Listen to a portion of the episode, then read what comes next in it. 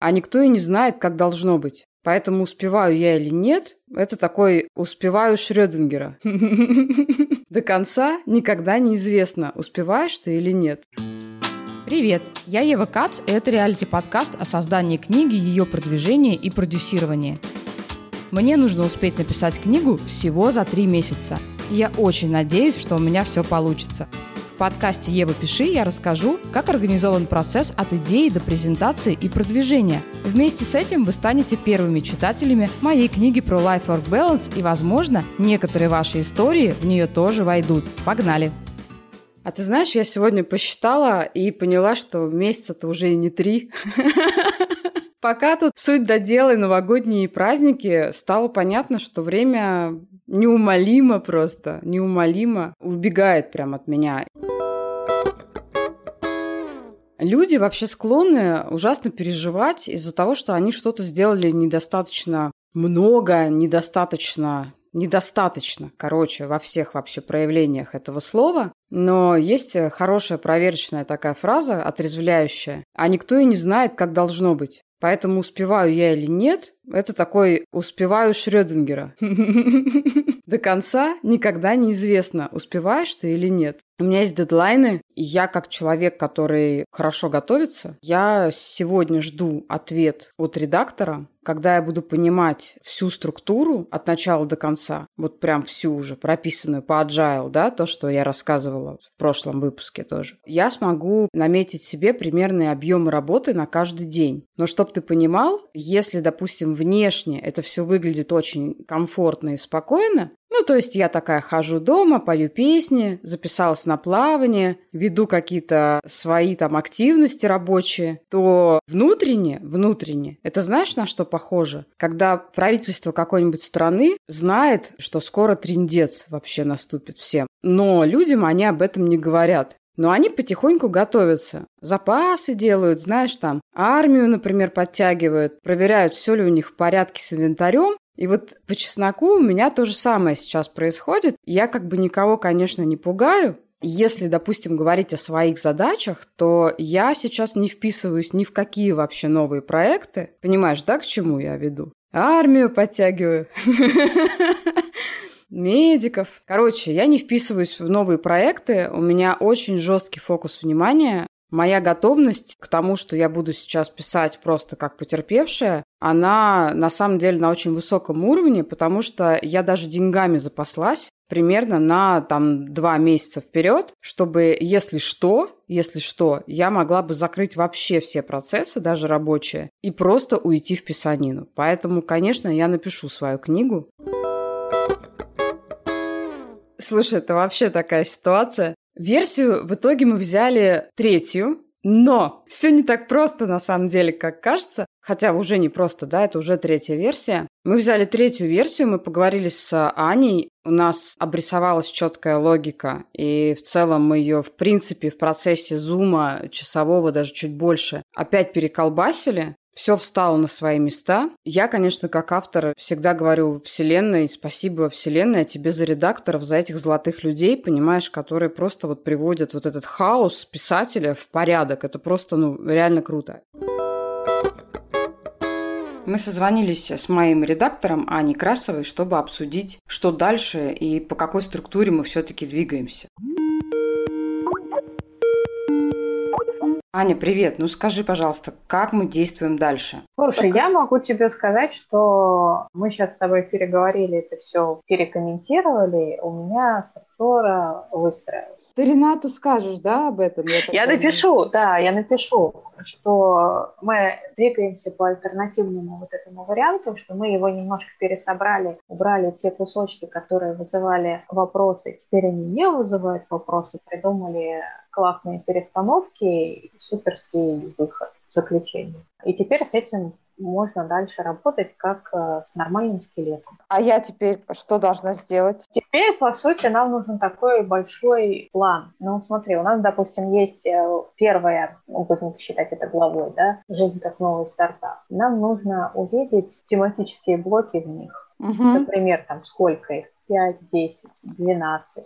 Подробно расписать, ну, в общем, подробно, там, двух строчек достаточно. То есть некое условное название этого блока и о чем там. Там, например, сравнение жизни с проектом, про что? Дальше. Звезда жизни и пять базовых направлений. Описание, видимо, этой звезды жизни, да, описание этих базовых направлений, почему именно они. Дальше рабочее, домашнее или какое угодно задание для читателя сделать со своей жизнью, ну, как проанализировать то, что у вас дано сейчас, и, соответственно, сделайте выводы. Следующий пункт. Сделали это, теперь, значит, мы посмотрим вот на это. Может быть, в процессе ты увидишь, что какие-то кусочки, которые у тебя сейчас выглядят самостоятельными, они перестроятся или сольются вместе внутри mm-hmm. одной главы. Mm-hmm. Вот это вот деление на шесть частей остается, а внутри каждой может быть вот какое-то перемещение. После того, как мы вот это вот содержание обновленное проходим, просматриваем, говорим, что ок, по нему все понятно, идеально легко скользить,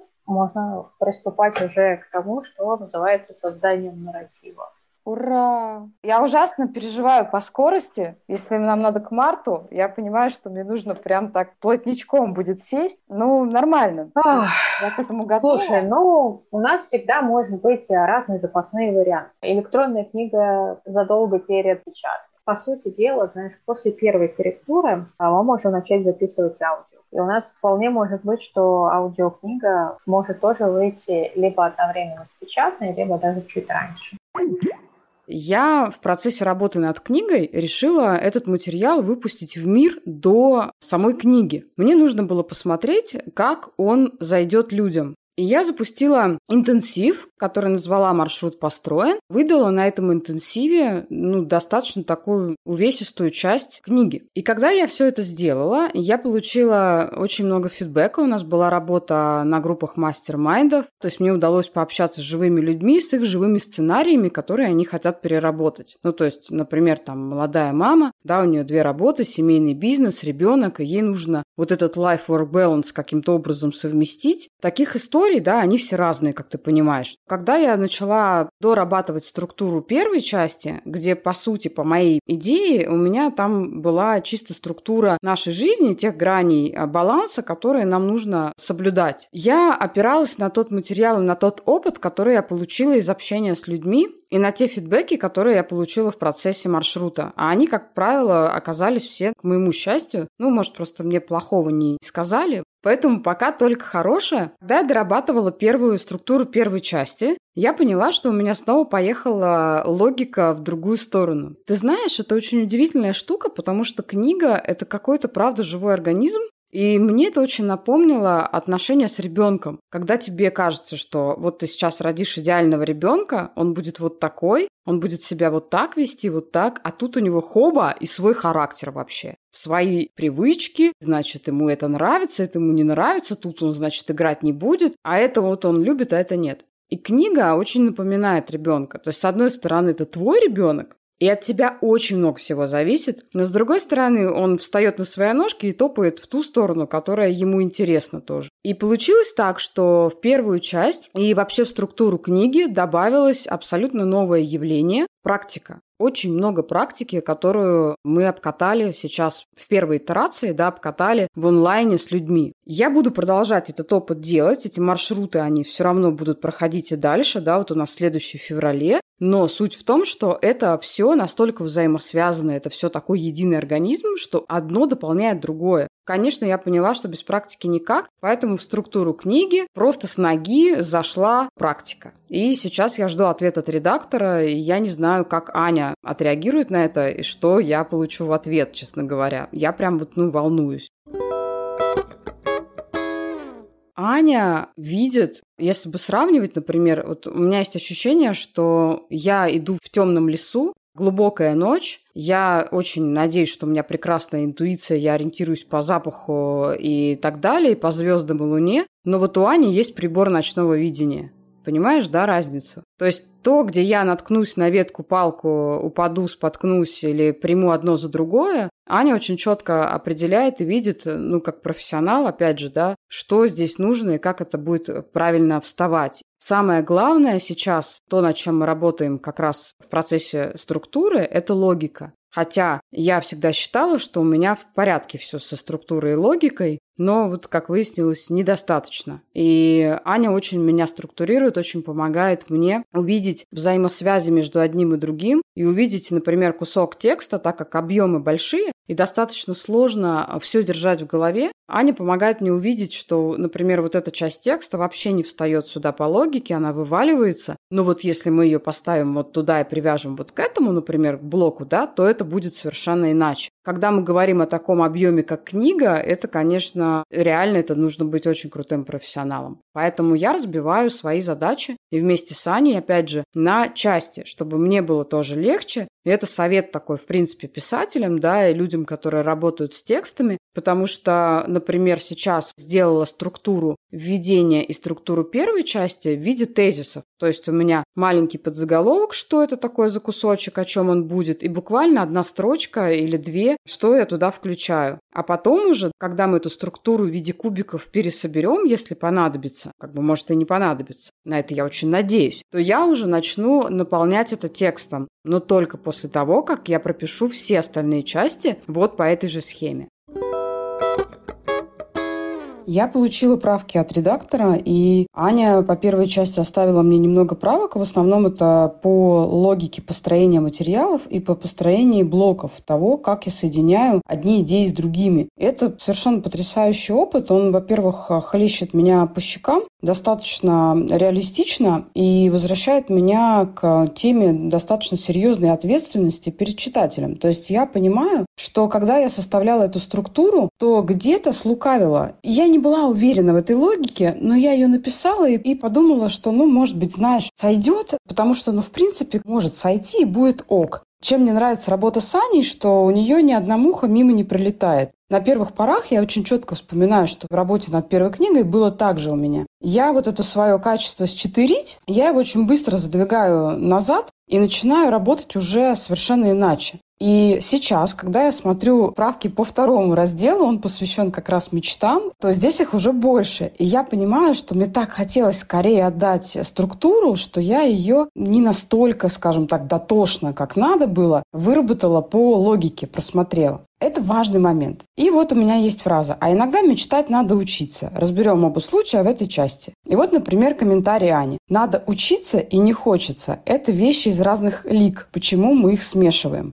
Понимаешь? Вот идея того, когда редактор видит своим профессиональным взглядом, а тебе кажется, что все нормально, что ты написал нормальную прямо структуру, все ок. Но ведь на самом деле идея хорошего структурного материала, который впитывается в человека, как раз очень часто лежит в очень крутой и правильной логике. И вот для этого и нужна эта структура по agile, когда у тебя идет очень суровая, дотошная работа в начале, а потом уже по этой структуре ты летишь. У меня сегодня много правок. Я расскажу чуть подробнее о них, наверное, потом.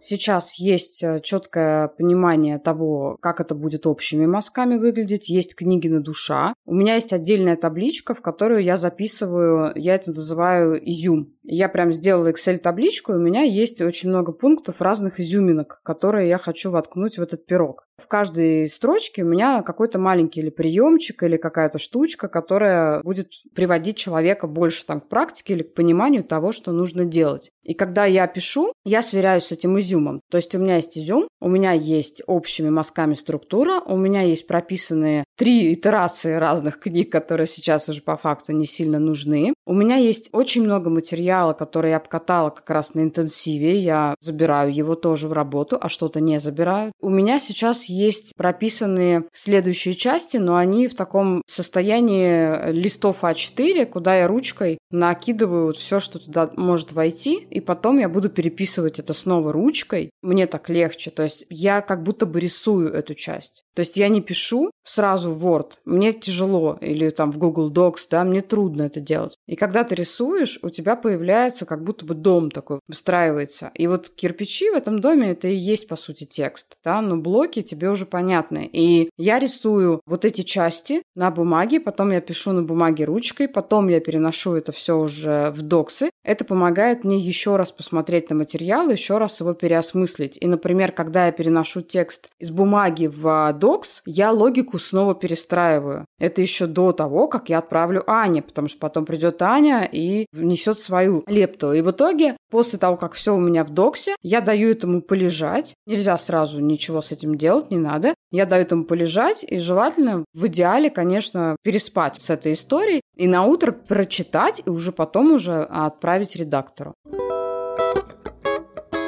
Помнишь, на Первом канале была такая программа «Звездный час». И там была такая стойка, и можно было выйти и что-то сказать. И там вот прям был такой момент. Я когда смотрела эту программу маленькая, я все время представляла, а что я буду говорить, когда я вот за такой стойкой окажусь, а что я скажу людям. То есть я вот ребенком ощущала, что у меня есть что сказать. Понимаешь? Не просто типа, ну, всем спасибо, бе-бе-бе, бе-бе-бе, а именно, вот, что вот у меня есть что-то такое важное, что вот я хочу сказать. Это такое состояние, которое помогает тебе отдавать, когда ты вот дорос, дорос, и ты понимаешь, что вот, все, пора. Но не все, что мы хотим отдавать, людям вообще, в принципе, нужно.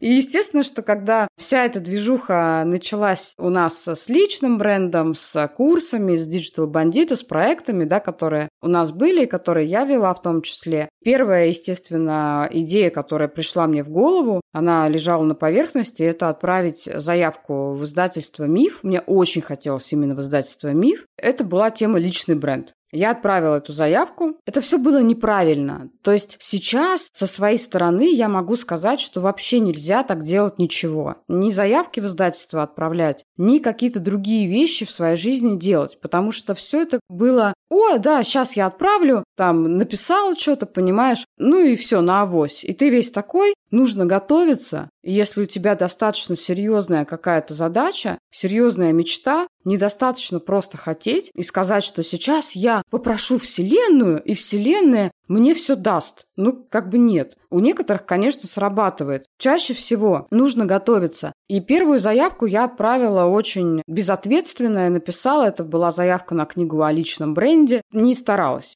И естественно, что я получила такое же письмо. То есть я отправила и такая, о, была, не была, но вдруг сейчас сработает. И я получила письмо от Рената, в котором Ренат мне написал, что вашу книгу мы в работу сейчас не возьмем. Я, конечно, жутко расстроилась. Но для меня это был потрясающий урок. Потрясающий. Потому что нельзя к таким крутым, ответственным вещам в своей жизни вот так вот относиться. Я получила отличный урок, и Вселенная, видимо, решила мне дать, э, как хорошей ученице, второй шанс. Второй раз это получилось таким образом. Я понимала, что так, личный бренд, значит, не прокатил. С этой темой заходить второй раз уже нельзя. Ну и в целом я ждала и выжидала вот этого состояния, когда у меня будет что сказать. Но мне хотелось другое. Ко мне пришла Оля Скребейка, и они делают блокноты. И Оля сказала мне, слушай, я сейчас делаю подборку, и я хочу, чтобы ты тоже в этой подборке была. А в подборке еще был блокнот Славы Полунина. я, конечно, растаяла сразу. Я говорю, рядом со Славой Полуниным даже в виде блокнота полежать для меня большое счастье. Мы договорились, и тема была мечты. Такая интересная тема.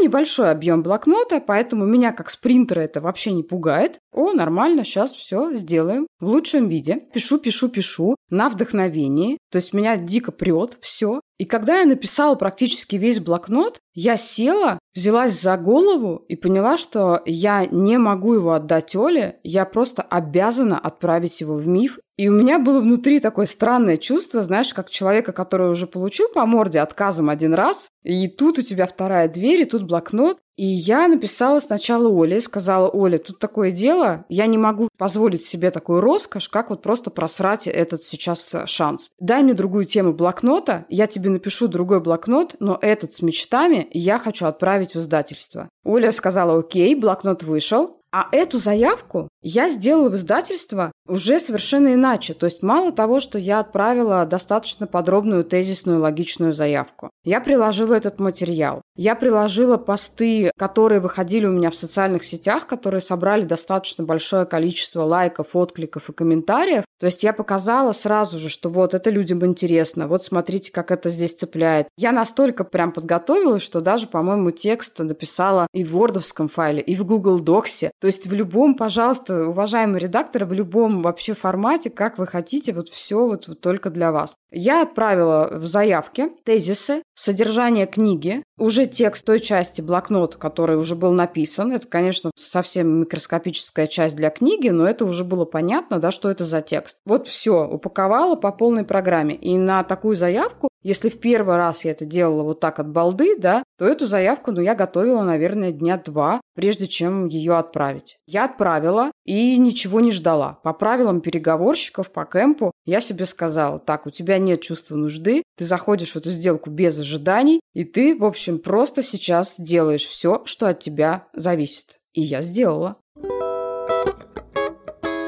Это было лето. У нас тогда был офис в совершенно другом месте, но мне нравилось ходить в розетку и кофе на чистых, потому что там очень такая была своя атмосфера. Во-первых, по пути, в принципе, в розетку. То есть ты заходишь в кафе, берешь себе кофе, там перекидываешься парой фраз с продавцом, улыбаешься, смотришь на людей, у тебя в плеере какая-то музыка играет, и все такое очень летнее, это Москва, и какие-то запахи, может быть, даже дождя прошедшего, да, и ты такой вот счастливый-счастливый человек, идешь, и у тебя в сумке ноутбук, и ты понимаешь, что ты сейчас придешь, и вот сейчас будет важное дело.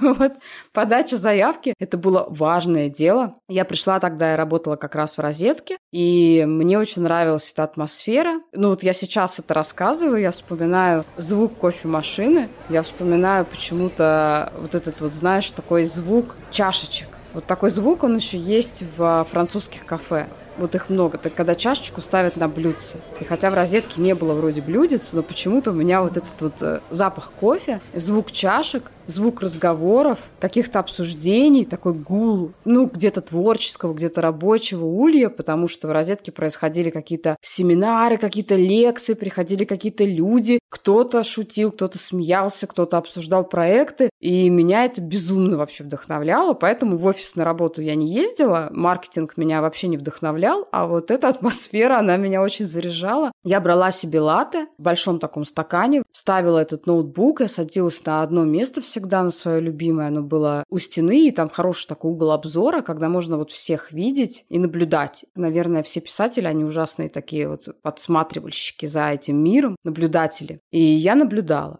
И естественно, что я прокрастинировала с отправкой. Понятно, да, то есть я сделала что-то, я закрывала таски, получала смс какие-то, переписывалась в мессенджерах. Ну, то есть я делала все, чтобы оттянуть этот момент. Но потом, да, потом в итоге я все отправила. И я не помню точно, но, скорее всего, я вышла потом куда-то пройтись, потому что после сложных вот этих вот всех историй очень хочется кислорода и какого-то переключения. Такой был день. И вообще такая летняя классная Москва. И книгу я потом, после того, как все случилось, это уже было сильно позже, я писала тоже в таких же местах, с такой же атмосферой. И сейчас, кстати, когда мне нужно устроить себе день писателя, я ищу именно такие места, где много происходит всего, где человеческая энергия, она очень разная. И вот прям в такой концентрат. Когда я подавала вторую заявку, у меня было абсолютно ровное нормальное состояние. Я понимала, что у меня остался, конечно, легкий трепет, и мне, конечно, хотелось получить ответ «да», а ответ даты я не получила на самом деле, да, сразу же. Как-то к этому относилась спокойнее. То есть я понимала, что так, хорошо, что будет, если сейчас ты получишь отказ? Во-первых, это не единственное издательство. Во-вторых, это не единственная заявка, которую можно подать. Если уже совсем прямо вот очень будет надо, да, можно будет как буддийский монах там своим измором взять просто этот мир. Я знала, что у меня есть текст, и я чувствовала сердцем, что он действительно очень хороший. Когда я получила ответ от издательства, мне написал как раз тоже Ренат, и он сказал, что так как автор вы неизвестный, мы с вами не работали и так далее, нам нужно проверить, насколько вообще материал заинтересует читателей. И для этого вы можете писать в блог «Миф», те материалы, которые вы планируете включить в книгу, и мы посмотрим на то, какой отклик эти материалы соберут.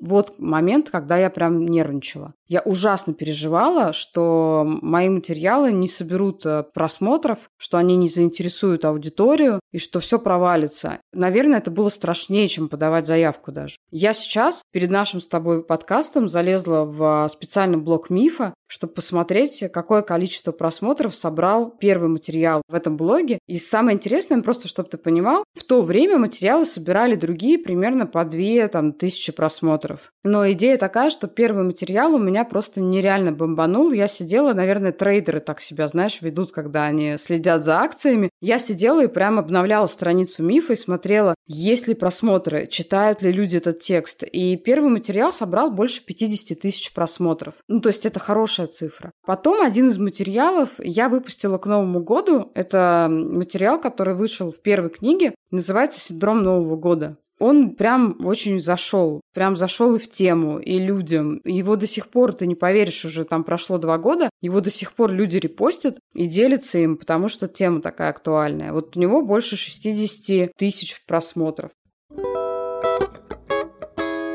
Честно говоря, я думала, что истории попадания в издательство примерно одинаковые. Но когда я начала общаться с другими русскими авторами, то выяснилось, что у каждого своя дорога, и эти дороги очень-очень разные. Например, Лариса Парфентьева, автор книги «100 способов изменить жизнь», вообще не думала изначально о карьере писателя. Но правда, Лариса работала в издательстве «Миф». Послушайте ее историю сами. У меня получилась очень интересная история с публикацией моей первой книги. Очень нетипичная история, потому что я была сотрудником издательства. Я даже в самых смелых фантазиях не могла себе представить, что я могу опубликовать свою книгу. Хотя тайно об этом мечтала уже к тому моменту лет 15. Я работаю в издательстве Ман Иванов Фербер, МИФ, писала статью, как в этом издательстве опубликовать свою книгу. И у меня к этому времени была уже колонка, которая называлась «100 способов изменить жизнь», авторская колонка. Я пришла к своему коллеге Ренату за комментарием комментарием по поводу того, как опубликовать книгу. И он мне начал рассказывать про конкретные шаги, как это можно сделать. Он говорит, Ларис, а ты когда будешь писать свою книгу? Я говорю, ну, блин, Ренат, не знаю, я еще, похоже, не готова, лет через 10, наверное. Он говорит, слушай, у тебя уже есть своя колонка, народ уже подогретый, поэтому у нас через три дня редсовет, давай ты подготовишь заявку на издание своей книги, составишь mind map, напишешь описание небольшое, и мы обсудим.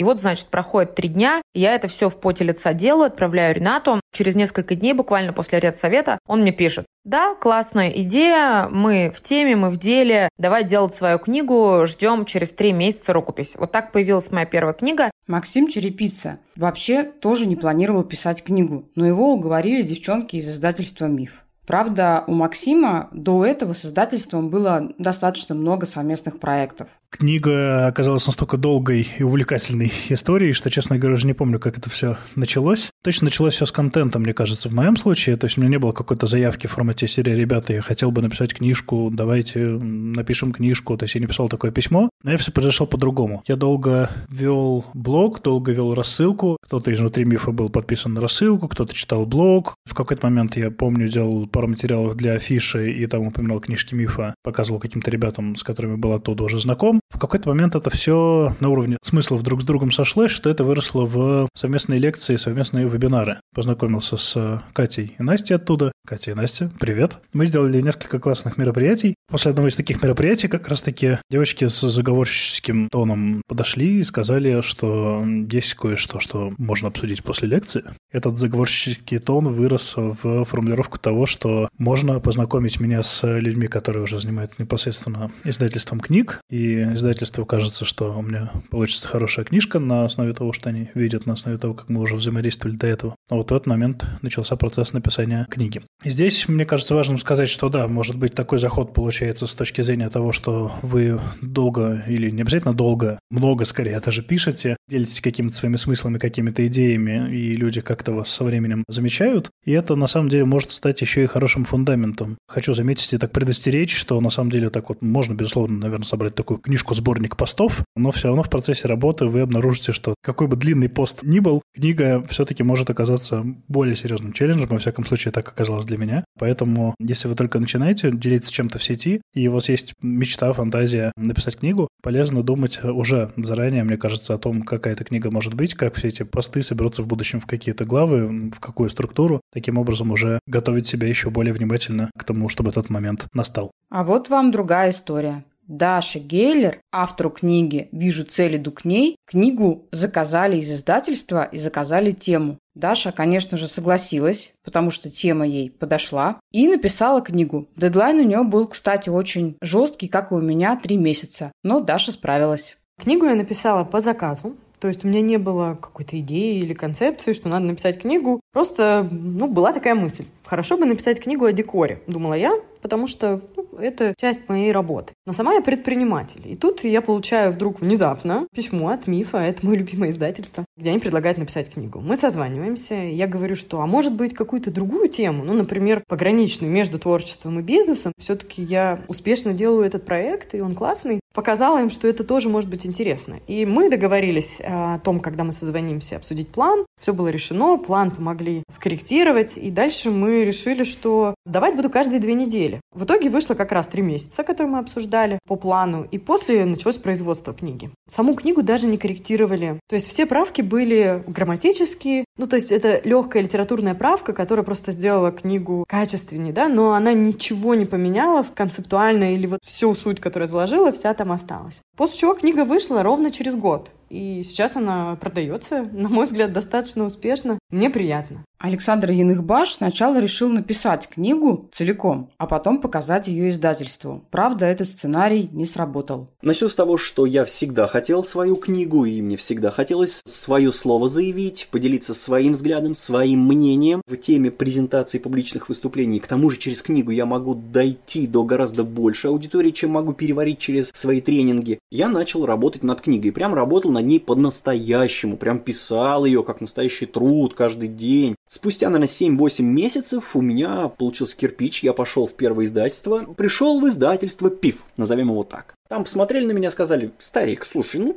ты не Майкл Джексон, у тебя нет армии, извини. Я подумал, ну ладно, окей, доработаю текст зато. Дорабатывал текст еще несколько месяцев. Пошел в издательство, назовем его Альбина. В этом издательстве у меня, кстати, было два рассмотрения моей книги, и оба раза была одинаковая обратная связь. Текст окей, но понимаешь, как бы вот мы в прошлом месяце по твоей тематике выпустили. Через два месяца у нас еще в плане стоит. Действительно, бизнес, опять же, продажи, ничего личного. Более того, я сам был рецензентом эти издательства присылали мне книги, которые они выпускали по теме презентации, я писал отзывы, так что я действительно понимаю, что тогда, речь идет про 15, 16, 17 годы, тогда книг по теме презентации и выступлений было очень много. Я снова принялся дорабатывать текст, и тут мне приходит еще идея, а не сделать ли мне иллюстрации? Подумал я, классно, ведь если я приду в издательство с уже иллюстрированной книгой, это будет дополнительный козырь, меньше работы издателю. Классно, я вложился, инвестировал деньги в иллюстрации, Потом мне пришла идея, а не сделать ли мне, ну, хотя бы какую-то первичную легкую редактуру. Вложился в редактора какого-то на фрилансе нашел. Потом я подумал, а не взять ли мне какие-то отзывы у известных людей? Ведь действительно, если ты приходишь в издательство с предисловием Радислава Гандапас, это круто. Вот с этим я уже в третье издательство стукнулся, но там что-то как-то взяли книгу и пропали. И тут в Фейсбуке чисто случайно я вижу у своего друга пост, в этом посте комментарий от директора издательства, в которое я послал книжку. Я ему просто на обум, просто вот от фонаря написал, ой, а что там книжка-то моя? Через несколько дней на меня выходят люди и говорят, Александр, книгу читаем, смотрим, обсуждаем, все окей, не волнуйтесь, нам будет о чем поговорить.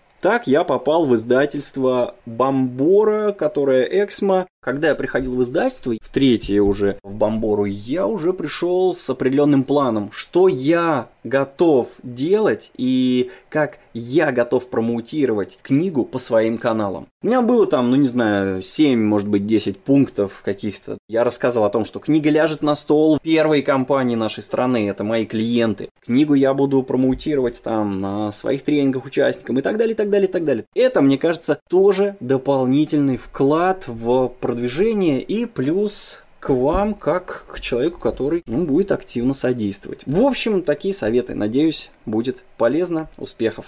Никита Карпов подавал заявки в три издательства, и пока заявки не приняли. Но, тем не менее, Никита все равно планирует написать книгу в будущем. С идеей своей книги я хожу уже лет пять, наверное, и все никак не могу эту идею структурировать. Примерно год назад я решил воспользоваться издательством как внешним инструментом структурирования мыслей. Решил, что если я уже с кем-то договорюсь, то писать будет проще. Первым делом я отправил заявку в МИФ, насколько я помню. У них есть форма, я эту заявку подробно заполнил. Для этой заявки написал структуру и приложил несколько текстов, которые у меня уже есть. Самой книги у меня нет, готовой структуры нету, зато есть огромное количество текстов в, в соцсетях, которые мне кажутся классными. МИФ э, затаился, ничего не ответил. Я даже просил Еву поузнавать, но никакой обратной связи от МИФа так и не дождался. Волновался, наверное, первый день-два, но потом просто забил. После этого общался с издательством «Самокат». Они очень хотели от меня книгу, они прям запрашивали. И мы встречались, обсуждали с редактором. Я точно так же заполнил заявку, отправил, написал одну главу. Но там я, честно говоря, немножко завис сам, потому что параллельно я по запросу издательства, по-моему, Мещеряков тоже отправил заявку. И еще какое-то издательство, а, Бомбора тоже запросило у меня заявку, и я туда отправил. И в итоге у меня было три издательства, которые хотели дальше со мной писать книгу, но хотели как-то не очень активно. Я впал в ступор, потому что я не понимал, что делать дальше и какая структура на самом деле будет правильная. Все заявки были плюс-минус одно и то же. Это примерно структура книги, идея названия. И мне кажется, главным во всех заявках был запрос на мои собственные промо-ресурсы, как я смогу продавать свою же книгу. Какое-то из издательств мне отказало или попросили переписать, сделать акцент на другом. И я в итоге завершил эту историю, потому что свою собственную книжку я хочу написать так, как я хочу, как мне кажется правильным, а не так, как это будет легче продаваться. Я понимаю, что это может не очень правильно. При этом мне параллельно поступил запрос от моей коллеги на написание книги в соавторстве по уже готовому запросу от издательства, и мы вместе создали заявку. Так как это одна книга из серии, уже четвертая, то нашу заявку достаточно быстро одобрили. Мы эту книгу написали, и сейчас вот э, происходит процесс редактирования.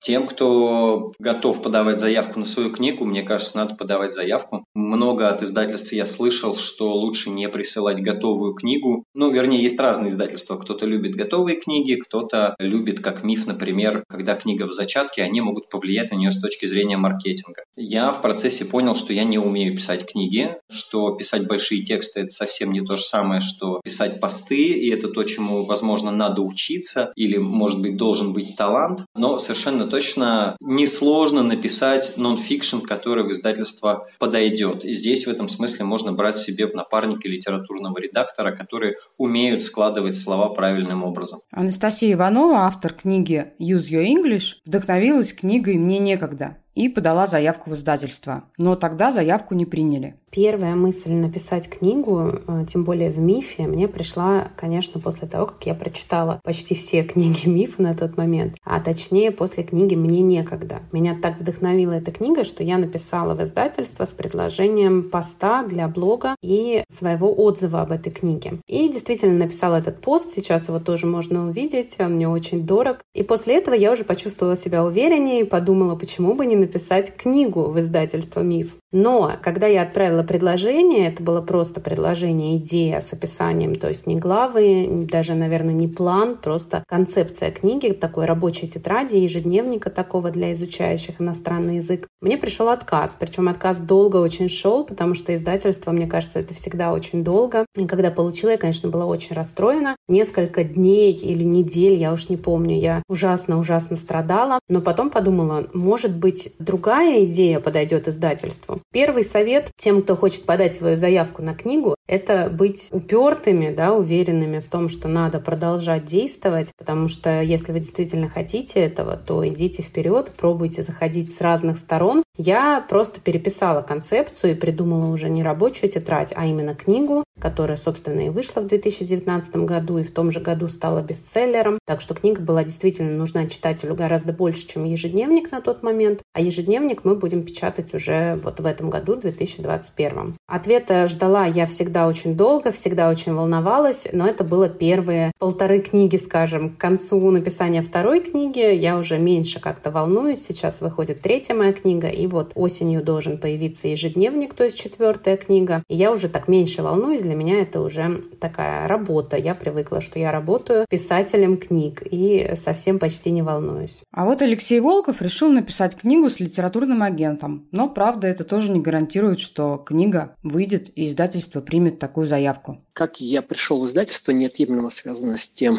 почему вообще решил написать книгу. У меня большой опыт в интернет-маркетинге. Интернет-маркетингом занимаюсь 23 года, то есть стоял его со времен, когда он только-только начинал преобразовываться из текстового фидо во что-то более красивое. Этим опытом хотелось поделиться, и я неоднократно встречал запросы от людей, которые говорят, как здорово, если бы я свой опыт увековечил. И в 2020 году я потерял двух своих друзей от ковида, и это неотъемлемо начал приводить к мыслям о том, что останется после меня, если что. Но мне не хотелось бы быть самодуром, который, как самовлюбленный человек, написал какой-то бред и чушь на основании того, что ему очень хочется его прет. Я не осмотрел варианты сам издата. Мне в обязательном порядке хотелось, чтобы моя книга была оценена издательством. То есть издательство, которое инвестирует в это свое время, деньги и ресурсы, пропускает книги через свой ценз. Поэтому я пошел через вариант литературного агента, который смог бы мне помочь сделать все хорошо. И тут очень интересно состоит в том, что я выбрал такого классного агента, который работал с всякими разными классными авторами. И один из этих классных авторов – это Ева Кац. А агента зовут Настя Диченко. У нее большой опыт работы на стороне издательства. Мы проработали с ней несколько тем. У нас было изначально несколько тем, которые я принес. Потом у нас появилась новая рабочая тема по инициативе Анастасии. Мы проработали на нее подробный синопсис. Это несколько страниц подробного описания, что за книга, из чего состоит, в чем идея, концепция. Не знаю, там, чем она будет отличаться от других конкурентов на рынке, чем она будет похожа на конкурентов бестселлеров, какими маркетинговыми возможностями обладаю я лично, как я планирую помогать продвижению книги и так далее. Все это было подробно изложено в синопсисе. Оно было отправлено в издательство, которое мы выбрали. Я изначально хотел издавать книгу в мифе. Для меня это прям очень крутой издательство, которое я прям люблю. Но на сегодняшний момент у Альпины даже, наверное, можно сказать, сильные позиции, поэтому мы рассматривали их оба. Я получил пока отказ от издательства, но я не расстроился, я не особо волновался, поэтому у меня был план «Б», я предполагал, что буду делать что-то иначе. У нас есть сейчас вот в разработке несколько вариантов, всех не буду рассказывать, например, я могу отложить издательство этой книги, могу прийти с другие издательства, предложить другую тему и так далее. А так как я работал через литературного агента,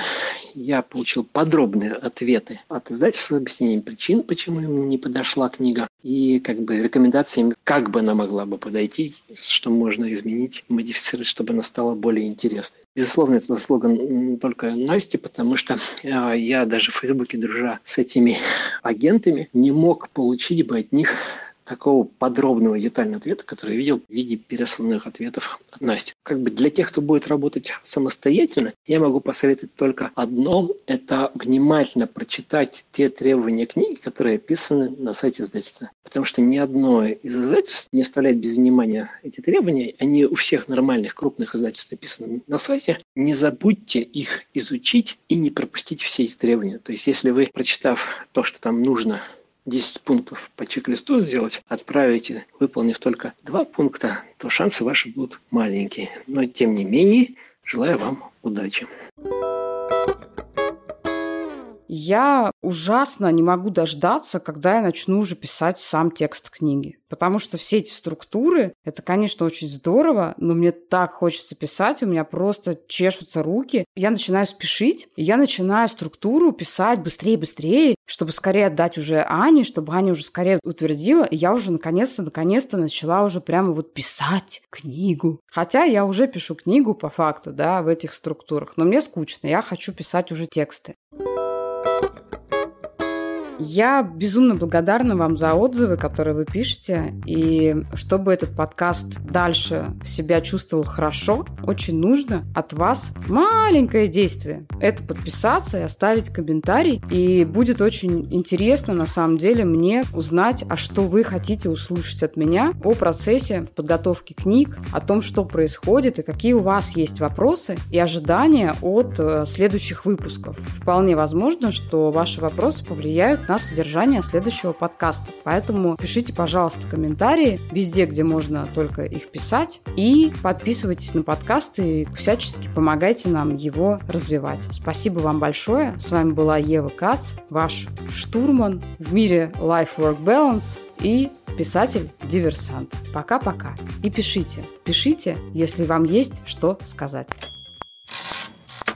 Подкаст «Ева, пиши» вышел при поддержке телеграм-канала «Первый подкастовый». Над выпуском работали продюсер Павел Кац и автор книги Ева Кац. Подписывайтесь на нас и слушайте там, где удобно. Мы есть на всех подкаст-платформах. Обязательно ставьте нам оценки и оставляйте свои комментарии. А еще отправьте ссылку на этот подкаст своим знакомым, которые пишут или собираются написать свою книгу. Пока! Назидание. Назидание. Фу, не хочу быть назидателем. Давай переговорим. Все, где я назидала, давай переназидаем обратно. Отназидаем. Я сейчас поняла. Вставь, пожалуйста, это в выпуск. Я не хочу быть вот этой вот училкой такой с указкой.